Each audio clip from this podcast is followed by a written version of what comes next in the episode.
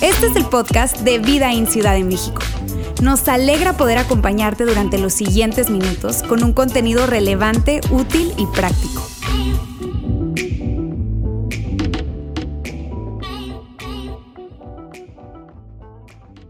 Bienvenidos nuevamente a Vida en Ciudad de México. Gracias otra vez por separar un espacio de su domingo, acompañarnos hoy. Mi nombre es Yair, si no tengo el gusto de conocerte, y quiero decirte que hoy estamos justo en medio de una serie que tiene todo que ver con integridad. Estamos entregando una serie de contenidos, enseñanzas que tienen todo que ver con la integridad. Por eso el título, Tu integridad nuestro mundo. Y la parte de nuestro mundo viene de forma muy intencional por algo que tú y yo sabemos. Algo que seguramente hemos experimentado y de hecho lo quiero poner en la pantalla y es lo siguiente. Una falta de integridad personal siempre, y la palabra clave es siempre, a veces pensamos que a veces, pero siempre impacta a otras personas. Una falta de integridad personal siempre, siempre, siempre impacta a otras personas. Podemos decir que es entre Dios y yo. Es mi responsabilidad, pero siempre tu falta de responsabilidad termina siendo la responsabilidad de alguien más, ¿verdad? Y es que estamos conectados. Estamos conectados con personas, con familias, con comunidades. No podemos decir que mi falta de integridad simplemente me impacta a mí porque eso no, eso no es cierto. Es tan real, están de acuerdo. Es tan real y es tan relevante el día de hoy. Lo vemos a todos los niveles. Lo vemos en presidentes, de naciones. ¿Se acuerdan de Bill Clinton? ¿Verdad? Yo no tuve relaciones, ¿se acuerdan? Lo vemos en ejecutivos de grandes empresas, lo vemos en, en, familias, en relaciones, en amistades, en padres, en madres, en hijos. Y definitivamente hay un impacto colateral. Hay hasta películas que se llaman así, impacto colateral por faltas de integridad. Y mira, lo que hemos estado haciendo es recurriendo a un proverbio que de alguna manera se ha convertido como el verso clave, si quieres, de esta serie de enseñanzas, y les pedí que se lo memorizaran. ¿Quién ya se lo memorizó? Ay, se han portado muy mal, chiquitines. Vamos a memorizarlo, lo vamos a poner en la pantalla, y es un verso que está en Proverbios 11, 13, que dice así. ¿Cómo dice a las 3? 1, 2, 3. La integridad de los rectos los guiará, pero la integridad de los rectos los guiará, pero la perversidad de los traidores los... Perdón, perdón, perdón, aquí ya, no lo estamos, ya no estamos cambiando. la perversidad de los traidores los destruirá. Definitivamente es un verso que tiene que ver con una postura ¿Qué significa ese verso? Significa que los íntegros son guiados por su integridad. Ese es el filtro a través del que toman decisiones, dan pasos, van hacia adelante pensando hacia el futuro.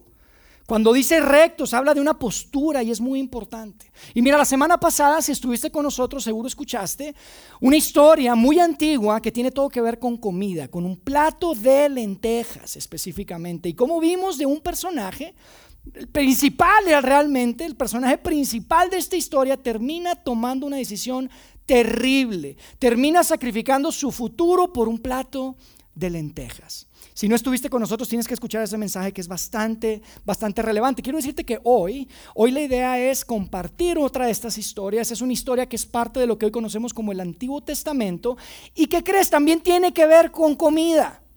La historia de hoy tiene que ver con comida, pero esta vez el personaje principal es un gran ejemplo para ti y para mí de lo que significa ser íntegro, de hacer lo correcto a pesar de que sea difícil, a pesar de que cueste.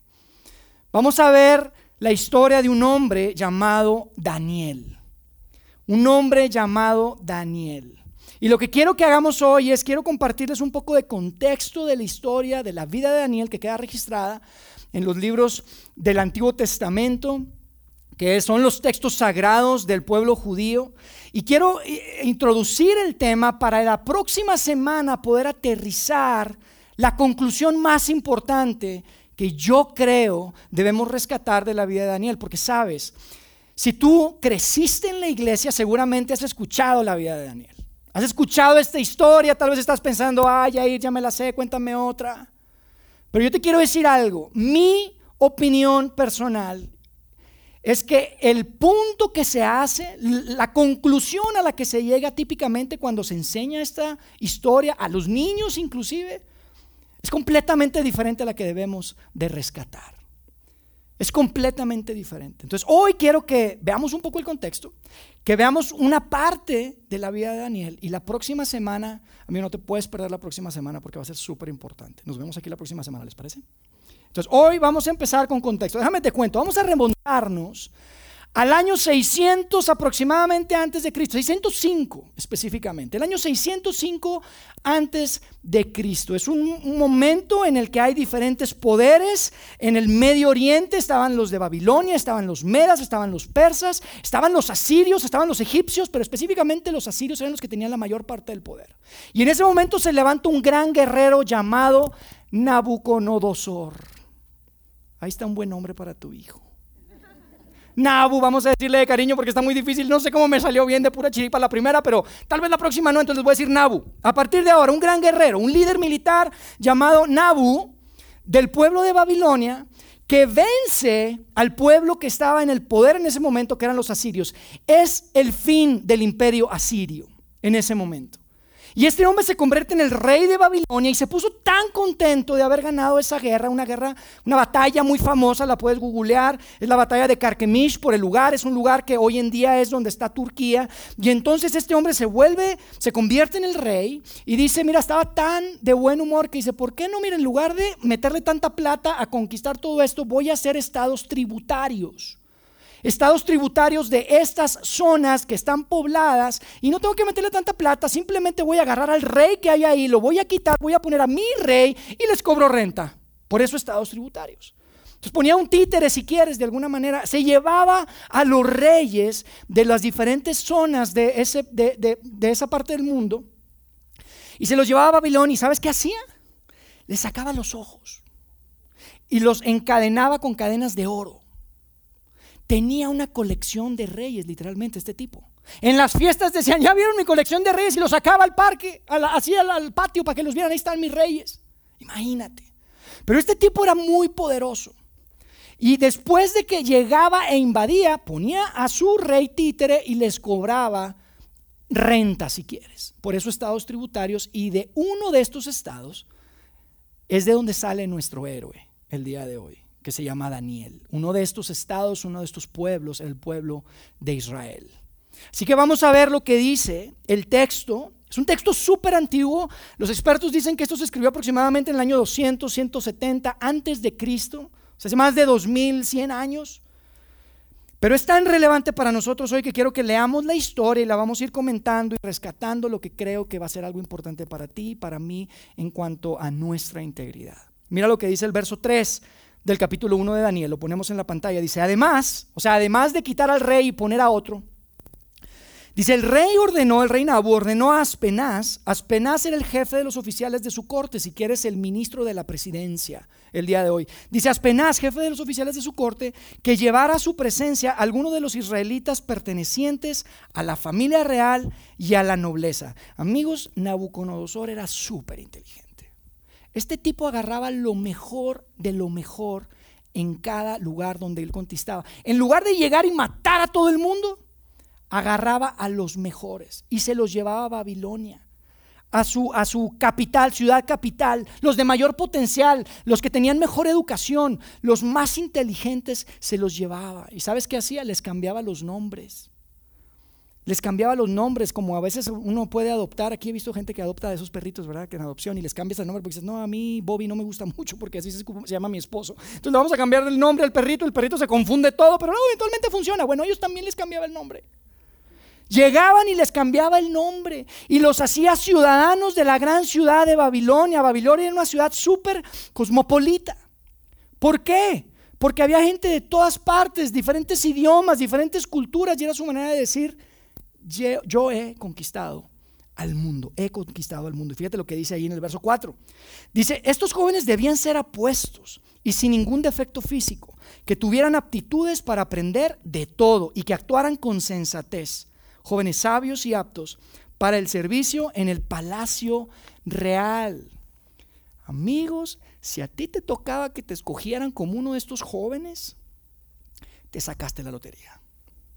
Te sacaste la lotería, era lo mejor de lo mejor. ¿Por qué? Porque en ese tiempo ibas a tener la posibilidad no de ir como esclavo a trabajar en las minas y en la construcción y una cantidad de cosas que él, claro, él tuvo un gran trabajo constructor en Babilonia, pero no te iba a tocar eso, te iba a tocar estar en el palacio real.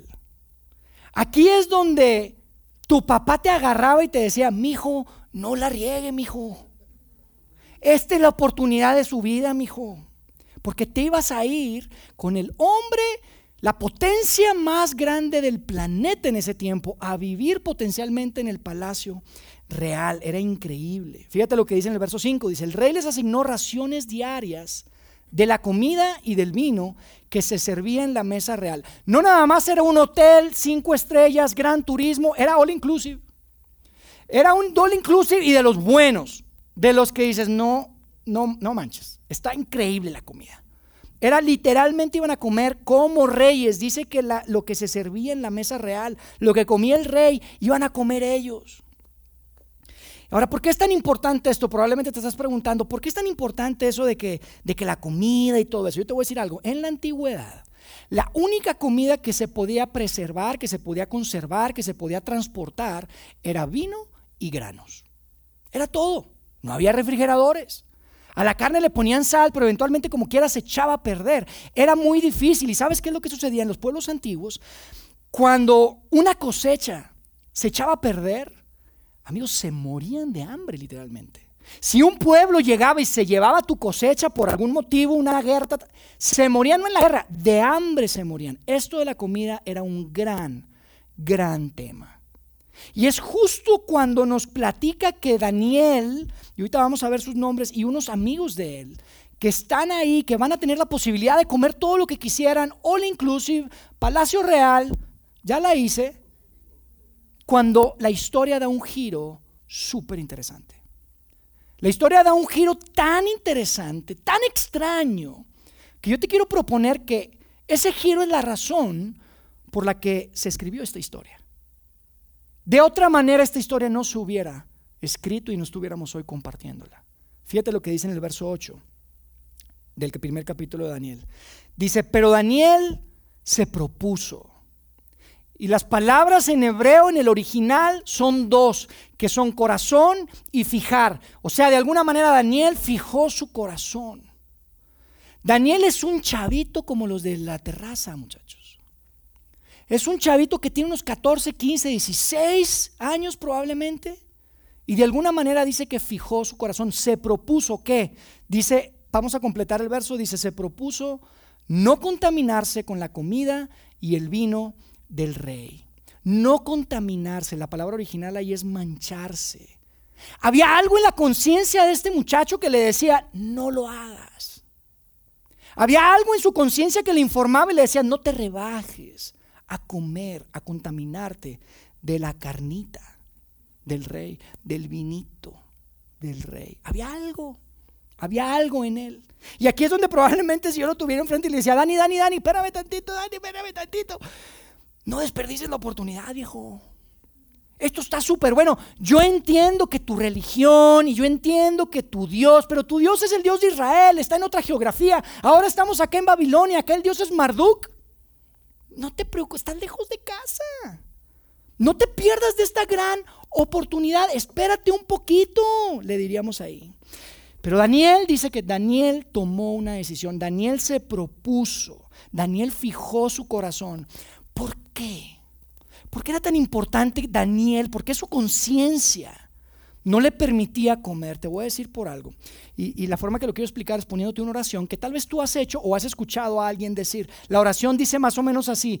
Bendice Dios cuando oramos antes de los alimentos. Bendice Dios estos alimentos y que hagan bien a nuestros cuerpos. Que hagan provecho a nuestros cuerpos. ¿Alguna vez has escuchado? Tal vez escuchaste a tus papás, tal vez a tus abuelos, tal vez tú la haces. Para nosotros tal vez no fue muy importante escuchar esta oración desde niños, inclusive hoy en día hacerlo. Pero en tiempos antiguos esta era una oración que era muy importante. Muy importante. ¿Por qué? Porque la creencia derivada del tema de la alimentación que les acabo de platicar era que había una cadena de eventos que estaban conectados. había una serie de eventos que estaban conectados entre sí. Y esos eventos tenían que ver con un Dios y con el alimento. Se veía así, y lo vamos a poner. Dios es quien provee el alimento. Porque el alimento solo es alimento si hay una buena cosecha. Y para que haya una buena cosecha tiene que haber lluvia. Y no puede haber langostas o, plagas. No puede, o sea, tiene que haber cuidado y se tiene que dar. Y eso ellos entendían claramente que no tenía que ver, que estaba fuera de sus manos, que había algo mucho más, que eso era de Dios. Entonces Dios proveía el alimento y el alimento entra a nuestros cuerpos y si tienes posibilidad de tener el alimento en tu cuerpo, tienes posibilidad de estar saludable. Y si tienes posibilidad de estar saludable, probablemente vas a prosperar y te va a ir bien. Porque vas a tener salud para trabajar la tierra, para ir hacia adelante, para cuidar animales. Entonces, había una implicación grande. La razón por la que Daniel no, dice que propuso en su corazón, no quiso comer de eso, es porque había una implicación muy, muy grande ahí, y era que no era su Dios el que había bendecido ese, ese alimento, sino era Marduk. Marduk era el que había bendecido ese alimento, y si Daniel lo comía y prosperaba, ¿Quién se iba a llevar el crédito? Marduk, no su Dios. Y Daniel dice, ¿sabes qué? No voy a jugar este juego. No voy a jugar este juego. Yo no voy a ser parte de una supuesta evidencia que no es verdad. Y te digo algo, la evidencia fuera de lo del alimento era que Marduk era más poderoso que Yahvé o Jehová, el Dios de Daniel, de Israel. ¿Por qué? Porque ya los habían invadido, hombre, el templo ya estaba invadido, habían sacado los utensilios del templo judío y se los habían llevado a Babilonia. Y Daniel sabía las implicaciones, Daniel sabía lo que está en juego. Entonces vemos que Daniel toma una decisión. Daniel toma una decisión y dice, no voy a jugar este juego, y sabes qué es lo más importante que te quiero compartir el día de hoy. Si no has puesto atención en todo este tiempo, esto es lo más importante. Quiero que te lleves esto. Escucha, Daniel tomó una decisión antes de saber cuál sería el final de su historia. Y eso es lo más importante. No simplemente tomó una decisión cuando le pusieron la carnita asada y la copita de vino. Fue antes de estar en la mesa fue antes de saber su historia. Daniel no tenía el libro de Daniel para saber cómo le iba a ir. Él no, nosotros sí lo leemos, ah, pues le fue muy bien al final. Pero otra vez, ese no es el punto de esta historia. Y a veces confundimos y le decimos a los niños, pero ese no es el punto. El punto es que Daniel tomó una decisión sin saber. Daniel tomó una decisión antes de saber el final de su historia. Yo te digo algo, cuando tú piensas en tu historia, cuando piensas, en tu vida, cuando piensas en las tentaciones que tienes que enfrentar, cuando piensas en las oportunidades que se te presentan, pero que, hijo, le vas a tener que comprometer tu integridad, tú puedes tomar una decisión. Tú puedes decir sí, voy a ser íntegro. Tú puedes ponerte en las manos de Dios. Tú puedes tener autocontrol y puedes decir, ¿sabes qué? No lo voy a hacer. Tomé una decisión. No me importa cómo termine la historia. Porque lo importante es que tomó la decisión antes de saber el final de su historia. Yo te digo algo, si tú tienes la posibilidad de tomar una decisión antes de tiempo, en esos momentos en donde parece que vas a perder demasiado, que te va a costar demasiado, tienes el potencial de escribir una historia que vale la pena contar. Esa es la razón por la que tenemos la historia de Daniel. Y tienes el potencial de inspirar no solamente a la gente que está a tu alrededor, cerca, sino, ¿por qué no yo creo? A una generación entera. Eso es lo que está en juego. Y a veces pensamos que son cosas pequeñas. Hay una carnita, hay una copita de vino. Tú tienes el potencial de inspirar a una generación. Ahora, no quiero asumir mucho ni leer de más en estos textos que apenas acabamos de empezar de leer, pero yo creo que la razón por la que Daniel pudo tomar esa decisión, tomó esa decisión, fue firme en su integridad, fue porque Daniel recordó algo que muchas veces a ti y a mí se nos olvida. ¿Y sabes qué es lo que Daniel recordó? Que una falta de integridad siempre lleva a otra. muchas veces lleva a otra, ¿estás de acuerdo? Una falta de integridad muchas veces te lleva a otra. ¿Y sabes cuándo te lleva a la otra? No es solo eso, sino que la primera falta de integridad hace que la segunda sea más fácil. ¿Estás de acuerdo? Es naturaleza humana.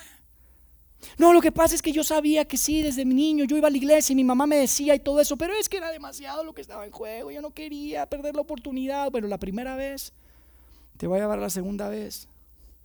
Y la segunda vez se va a convertir en un patrón. La segunda falta de integridad crea un patrón. Eso es lo que pasa, amigos. Eso es lo que pasa. Y tú sabes, muchas veces tal vez nos has escuchado decirlo acá, porque nos gusta hablar de eso. Nuestra intención es que podamos vivir con menores arrepentimientos. Pero sabes, cuando se crea un patrón, lo que estás definiendo es un camino, es una dirección en tu vida. Y sabes, no son tus intenciones, no son tus buenos pensamientos, no son ni siquiera, escucha, ni siquiera tus oraciones las que van a determinar tu destino. Lo que determina tu destino es el camino que tomes, la dirección que tomes en tu vida. Y cuando una falta de integridad se convierte en una segunda falta de integridad porque hace que sea más fácil y esto se convierte en un patrón, lo que va a suceder es que estás recorriendo un camino, estás yendo en una dirección y el destino va a ser el que ese camino te ha llevado. Yo puedo decir, quiero ir a Puebla, quiero ir a Puebla, Señor, y puedo orar, pero si agarro para Toluca, no llego a Puebla. Se los prometo. Ya lo he intentado. No llegas. Y esto es lo que nosotros vemos en la vida de Daniel y de alguna manera todo claro para él. Es increíble. Es un chavo adolescente y con todo y la presión y con toda la oportunidad decide tomar una decisión inclusive antes de saber el final de su historia. Y para mí eso es increíble. Pero mira, la historia, la historia no acaba ahí, ¿ok? Es alucinante.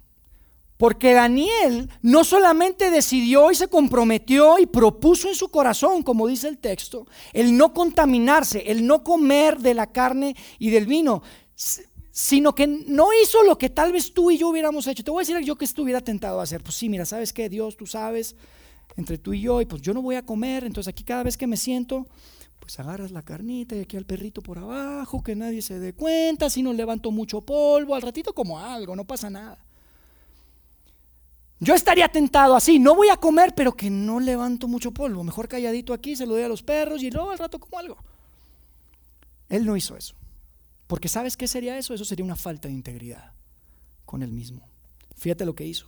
En el verso 8 dice, así que le pidió al jefe de los oficiales, Aspenas, que no lo obligara a contaminarse. Y no creo que él haya dicho, y no, no me obligues a contaminarme, ¿verdad? Pero de alguna manera él, él no escondió nada. De alguna manera él decide ser abierto, transparente, hablar de frente con él. No pretendió hacer algo que no era y después para, pues aquí nadie se da cuenta, entonces pues ya no. No engañó a nadie. Amigos, no era fácil. Yo creo que era buena carne. Y yo creo que era el mejor vino del imperio. Y sin embargo, él decide no contaminarse, porque conocía las implicaciones, sabía lo que estaba en juego. No era fácil, pero sabes, cuando Daniel hizo eso, lo que estaba haciendo es que preparó el escenario para una vida espectacular.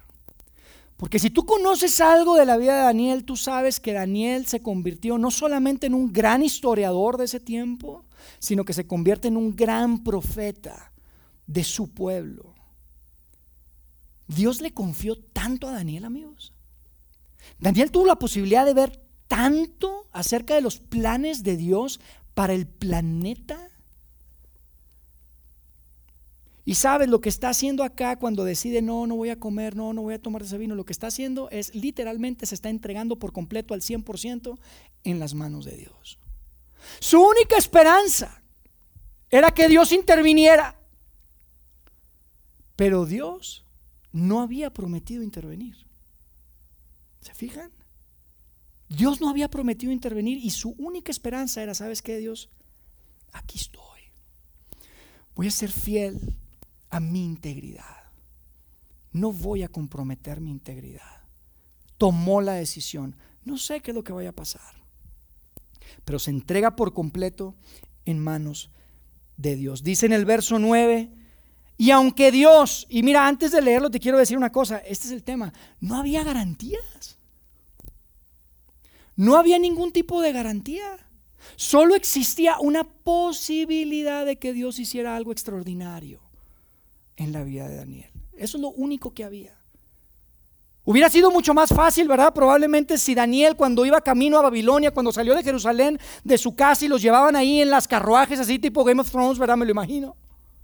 Iban en el carruaje y todo, y si de repente se hubiera aparecido Dios o un ángel y le hubiera dicho, Daniel, cuando llegues, hagas lo que hagas, no comas de la comida, no bebas del vino, tú tranquilo, luego te explico. Pero todo va a salir bien. Qué fácil hubiera sido, ¿verdad? Eso hubiera sido mucho más fácil, pero eso no es lo que pasó. Sería mucho más fácil que cuando estás tal vez tú o yo a punto de firmar ese contrato, ¿verdad? Que sabes que no debes firmar, que estás dudando y que dices, híjole, que se escuche una voz en el cielo y que te digan, tranquilo, Yair, no tienes por qué afirmar todo, va a salir bien. Qué bueno sería. Si en ese momento que dices, híjole, es que no quiero hacerlo, pero mi novio me presiona, mi novia me presiona, y es que mi esposo, y que escuches una voz y te diga, tranquilo, no lo hagas, viene algo mejor para ti. Que cuando estás a punto de conseguir ese trabajo, pero sabes que tienes que comprometer tu integridad, que escuches que Dios en una voz audible te dice, tranquilo, te va a ir bien, viene un mejor trabajo, no te preocupes. Uy, qué bueno sería. ¿Están de acuerdo? Hay una teología que probablemente has escuchado, hay una teología, un evangelio, le dicen, de la prosperidad, que te dice que si tú eres íntegro, que si tú te portas bien, todo te va a salir bien. Y eso no es cierto. Lamento decirles que eso no es cierto, es una mentira. Y sabes qué, está bien. Qué bueno que no es cierto, porque independientemente de que no había garantías para Daniel, él sabía, y tú y yo podemos saber, que lo mejor que podemos hacer en nuestra vida es entregarnos por completo en las manos de Dios y decirle, Dios, aquí estoy. Voy a hacer lo que es correcto aunque me cueste. No sé cuál va a ser el final de mi historia y sé que probablemente voy a perderme oportunidades, pero voy a ser íntegro. Y voy a hacer lo que sé que debo hacer. Daniel no sabía cómo le iba a ir, pero hizo lo que debía hacer. Hizo lo que sabía que debía hacer. Fíjate lo que dice después en el verso 9.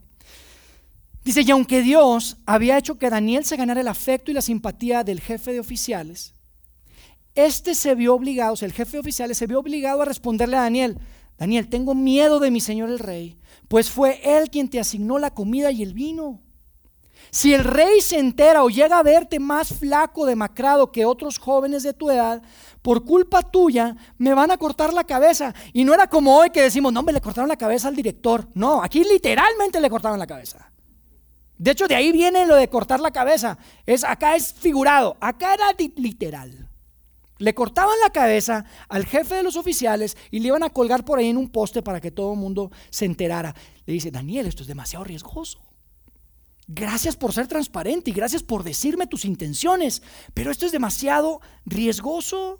Entonces Daniel le dice, hoy sabes qué, tengo una idea, hagamos lo siguiente, hagamos una prueba.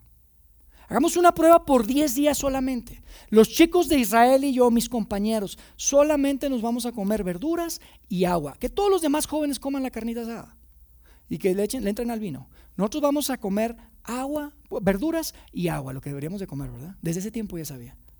Deberíamos de bajar la carne asada y al vino, aunque no sea de Marduk. Pero él sabía, le dijo, ¿sabes qué? Hagamos eso. Y fíjate lo que dice después. Dice, pasado ese tiempo, en el verso 13, dice, compara nuestro semblante con lo de los jóvenes que se alimentan con la comida real y procede de acuerdo con lo que veas en nosotros. al final de 10 días tú comparas, apenas, le dijo al ministro de la presidencia de Nabu, comparas. Tú comparas y sabes que nos hacemos responsables, ¿ok? Así o más íntegro, imagínate este tipo tranquilo, hagamos una prueba.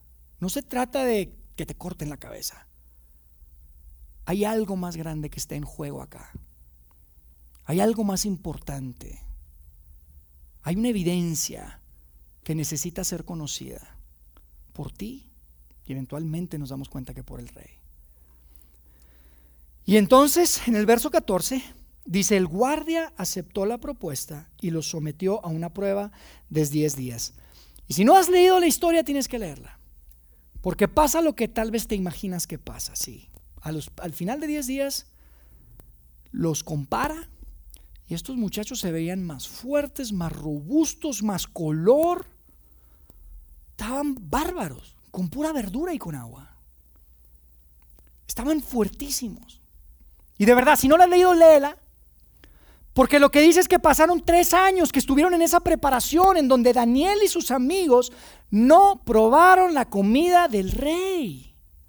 Se la pasaron comiendo verduras y agua por tres años. Y mira lo que sucede, que después de tres años los llevan a conocer a Nabu para que los entrevisten y eran grupos de jóvenes, me imagino que los llevaban por grupitos y los iba entrevistando y los iba conociendo. Y dice el verso 19 de Daniel ahí, luego de hablar el rey Nabucodonosor con Daniel, Ananías, Misael y Azarías, eran los cuatro fantásticos de Israel que se llevaron en el exilio a Babilonia, dice, no encontró a nadie que los igualara de modo que los cuatro entraron a su servicio. Yo me imagino que todos estaban, ¿y cómo nos va a ir con el rey? Y a ver si ahora sí podemos quedarnos en el palacio real, y no sé qué. Y dice que cuando conoció a Daniel y a sus tres amigos, no había nadie que se comparara como ellos. Y tal vez tú dices, Jair, eso está, eh, está bonito, pero algo más interesante, que anda con Jesús, no sé qué.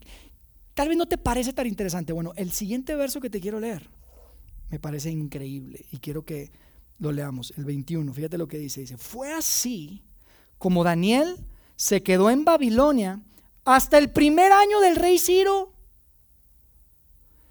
Después, ¿sabes cuánto tiempo pasó de que Daniel decidió, propuso en su corazón no contaminarse hasta el primer año del rey Ciro? ¿Te imaginas? ¿Tienes una idea de cuántos años? 70 años. Pasaron 70 años de que llegara el rey Ciro al poder en ese tiempo. O sea, Nabu estuvo y se fue. Y llegó Darío, el Meda, y después estuvo y se fue. Y luego llegó el rey Ciro. 70 años. Y Daniel seguía ahí. Daniel estaba en el gobierno hablándole al oído a los tres hombres más poderosos del planeta. Muy probablemente. Pero ¿sabes por qué Daniel pudo hacer eso. ¿Sabes por qué Daniel se quedó en Babilonia hasta el primer año del rey Ciro? Por la decisión que tomó cuando tenía 15 años. Porque se propuso en su corazón. Porque dijo, no sé si voy a llegar hasta que llegue el primer rey. No creas que él dijo, ah, yo sé que cuando llegue el primer año del rey Ciro voy a estar yo. Y voy a ser uno de los consejeros más importantes. No, él no lo sabía. La razón por la que él llegó hasta el primer año del rey Ciro y estuvo en Babilonia y fue apreciado y fue valorado y fue gobernante de la potencia y las potencias más grandes, muy seguramente de todo el planeta en ese tiempo, fue por la decisión que tomó a los 15 años de decir no me voy a contaminar. Tomó una decisión antes de saber el final de su historia. Amigos, Daniel nunca sacrificó su integridad, nunca la sacrificó decisión tras decisión, decisión tras decisión. A mí me parece increíble. Es muy inspirador. Pero sabes, la prueba más complicada de Daniel la vamos a ver la próxima semana. Porque la prueba más complicada de Daniel sucedió unos 55 años después de que habló con Aspenaz y, el, y lo de la comida. Fue unos 55 años después. No estaba Ciro, estaba Darío. El rey de reyes Darío el Grande era el que estaba en el poder en ese tiempo. Cuando los persas habían tomado el poder de los babilonios. Y en ese tiempo Darío toma la decisión de que iba a establecer a 120 gobernantes. Y de esos 120 gobernantes iba a haber tres, si quieres, super gobernantes, o eso, como esos super delegados, ¿verdad? Que ahora andan aquí también en el gobierno. Había tres que iban a estar por encima de los 120 para poder liderar y gobernar todo el imperio. Y así Darío se podía dedicar a jugar golf. No, no es cierto. No les costó mucha gracia. Nadie juega golf. Darío no iba a hacer nada, imagínate, 120 gobernantes, tres encima de ellos. Pero lo más importante era esto, que uno de esos tres era Daniel. Uno de esos tres gobernantes que estaban como tres grandes superadministradores del imperio. Y fíjate lo que dice en el verso 6, perdón, en el capítulo 6 de Daniel. Vamos a adelantarnos un poco a la historia y esto es lo que quiero que nos prepare para lo que vamos a ver la próxima semana, que es muy importante, porque dice, tanto se distinguió Daniel por sus extraordinarias cualidades administrativas que el rey pensó en ponerlo frente a todo el reino. Daniel ni siquiera era de ahí, amigos. Era un extranjero que había llegado de joven ahí. Era un joven judío en este tiempo ya un señor judío, un viejito si quieres, no un viejito, perdón, un joven de 70 años. Un joven de 70 años. Y dice que él tenía unas cualidades administrativas que el rey estuvo pensando ponerlo frente a todo el reino. Dice, entonces los otros administradores y los sátrapas, perdón, empezaron a buscar algún motivo para acusar a Daniel de malos manejos en los negocios del reino. Daniel tenía 55 años en el gobierno metido. Seguro hay algún trapito que hay que sacarle a Daniel, ¿están de acuerdo? Aquí nada más con seis y mira, sobran los trapitos. Seis añitos y... Mm, ¿Están de acuerdo? 55 años tenía. Seguro hay algo de qué acusarlo. Pero fíjate lo que dice en el verso 4. Dice, sin embargo, no encontraron de qué acusarlo. Porque lejos de ser corrupto o negligente, Daniel era un hombre digno de confianza. ¡Wow! Qué increíble, ¿no? Qué inspirador, ¿estás de acuerdo? Que cuando la gente busque y busque y busque y busque, no encuentre nada. Qué chido, ¿no? Que no encuentren. Tiene que haber algo, checa ahí en las cuentas de Facebook, a ver qué hay. Chécale ahí en los correos, a ver qué hay. Algo tiene que haber. Y que digan, ¿sabes qué? Lejos de ser corrupto o negligente, era un hombre digno de confianza. Qué padre que cuando incluso te buscan y ven tus errores, pues no tiene nada que acusarte porque ya saliste al frente, fuiste transparente, si te hiciste responsable de tus errores. Qué padre, qué padre. Eso es lo que queremos en nuestro gobierno, ¿están de acuerdo? ¿Quién no quisiera eso de nuestro gobierno? ¿Quién no quiere eso en sus empresas? ¿Quién no quiere un gerente así en su negocio? ¿Quién no quiere un empleado así en su negocio? ¿Quién no quiere que su padre sea así? Que digan, es digno de confianza. Y otra vez escucha, la razón por la que Daniel era quien era a los 70 era por lo que hizo a los 15, 16 y 17 años. Esa es la razón por la que Daniel era quien era. La integridad lo guió. Era su integridad lo que lo guiaba. Cerramos con este verso, el 5, dice, por eso concluyeron todos los lacras ahí que querían buscarle trapitos. Nunca encontraremos nada de qué acusar a Daniel, a no ser algo relacionado con la ley de su Dios. Híjole, hay tanto que decir aquí, amigos. Si no estuviste con nosotros la primera semana, hace tres, tienes que escuchar el mensaje, parte uno, escúchala. Porque lo que yo estoy viendo aquí es que lo único que encontraron es que Daniel tenía una conexión, una devoción con Dios. Él entendía que había un deber ser que estaba más allá de él, que estaba fuera de él, que no se originó en él.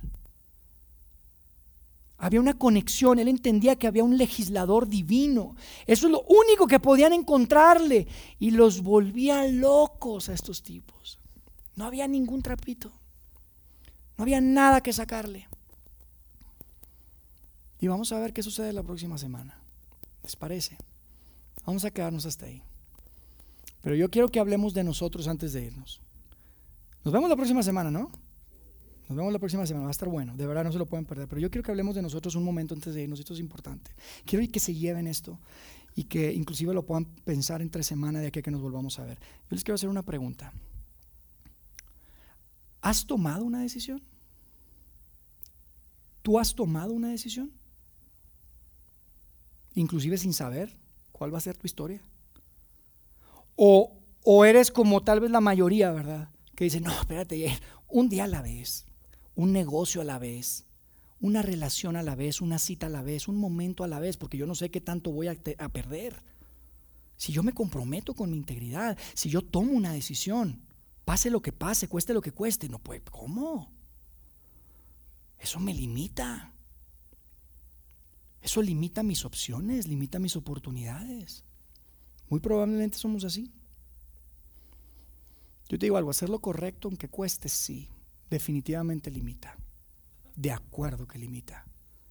Y si no hay un deber ser más grande que tú y que yo, si no hay un legislador divino, si no hay un Dios, si todo lo que hemos estado hablando todas estas semanas, amigos, es algo que nos inventamos, entonces tal vez no necesitas decidir, no necesitas tomar una decisión. Pero si sí, si sí hay un Dios, si sí hay un deber ser y tú tomas la decisión de hacer lo correcto, cueste lo que cueste, yo te prometo que sí, te va a costar, te va a limitar. Pero yo creo que todos los que estamos aquí, o la gran mayoría, hemos vivido suficiente para poder ver hacia atrás y darnos cuenta que si la integridad hubiera sido nuestra guía a los 15, 16, 17, 20, 25, hoy no habría tantos arrepentimientos. Hoy no habría tantos recuerdos que no quieres recordar y que tal vez por las noches recuerdas y dices, wow. No habría tantas vergüenzas. No habría tanto dolor. Sobre todo dolor a las personas que son las que más amamos. Típicamente son las que terminan lastimadas. Y no hay nada que puedas hacer, no hay nada que puedas decir. El dolor está. Amigos, nunca he escuchado, ni creo que lo voy a escuchar jamás, alguien que me diga, ir yo tomé la decisión. Y me ha costado tanto y me arrepiento tanto de haber sido íntegro. Me arrepiento, me gustaría regresar el tiempo y no haber sido fiel a mi integridad. Me gustaría regresar el tiempo, haber tomado esas oportunidades que no me dejarían dormir, pero las tendría. Nunca lo he escuchado, ni creo que lo voy a escuchar. Y yo sé que tú no quieres decir eso. Fíjate lo que dice, y te quiero leer otra vez este verso porque es espectacular. Dice, sin embargo, no encontraron de qué acusarlo porque lejos de ser corrupto o negligente, Daniel era un hombre digno de confianza. ¡Wow! Otra vez, está increíble. ¿No te inspira eso? ¿No es la persona que quieres contratar otra vez? Esa es la gente que quieres tener a tu alrededor. Esa es la gente que quieres que se case con tu hija. Esa es la gente que quieres que se case con tu hijo. Alguien que es digno, digno de confianza. Amigos, el mundo no necesita líderes que vivan un día a la vez, que sea hasta que están en la mesa que deciden, que sea que está dependiendo del negocio, dependiendo de la oportunidad, dependiendo del contrato, dependiendo, no, no, no.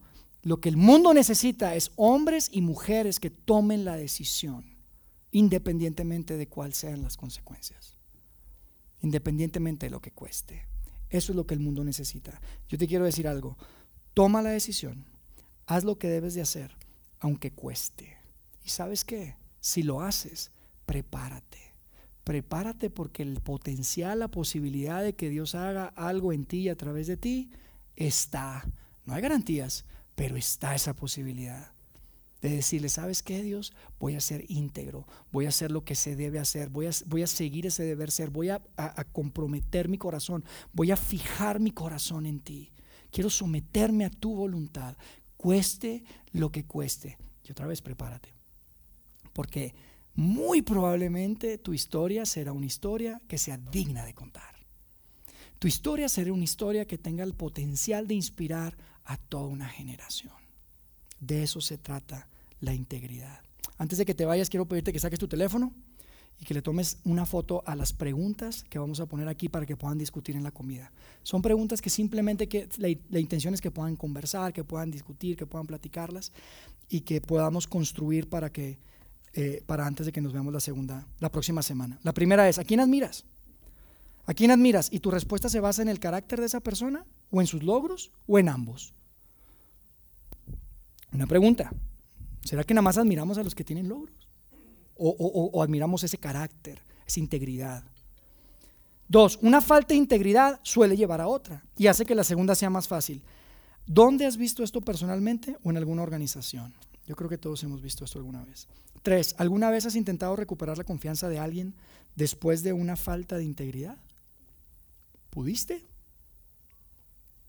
Amigos, integridad es algo que esperamos de los demás. ¿Están de acuerdo? ¿Por qué no esperarlo de nosotros mismos? La integridad es algo que celebramos en los demás. ¿Por qué no ser el hombre? ¿Por qué no ser la mujer que es digno, digna de celebrar? por su integridad. Seamos íntegros, tomemos la decisión, independientemente de cuál sea la historia, independientemente de que no conozcamos la historia, coloquémonos al 100% en las manos de Dios. Haz lo que tienes que hacer. Haz lo correcto. Sé íntegro y déjale las consecuencias a Dios. Déjame orar por ti. Y nos despedimos. Dios, gracias por la oportunidad de conversar estos temas tan importantes en nuestra cultura, Dios. Gracias porque podemos hacerlo con libertad. Gracias porque podemos ver estos grandes ejemplos a través de la historia. Miles de años han pasado y siguen siendo tan relevantes las vidas de los hombres y mujeres que han tomado la decisión de ser íntegros ante tus ojos. Gracias por la vida de Daniel, por su inspiración, porque hoy nos inspira a ser mejores, a tomar una decisión. Dios es fácil decirlo, es fácil compartirlo inclusive, es difícil salir de aquí y hacerlo, pero que todos los que estamos aquí, Dios, nos des la sabiduría para entender lo que tenemos que hacer y nos des el valor, la determinación y la fuerza para tomar esa decisión y para hacer lo que sabemos que debemos de hacer. Quédate con nosotros, Dios, hasta la próxima semana, que nos volvamos a ver en este mismo lugar. En el nombre precioso de tu Hijo Jesucristo. Amén.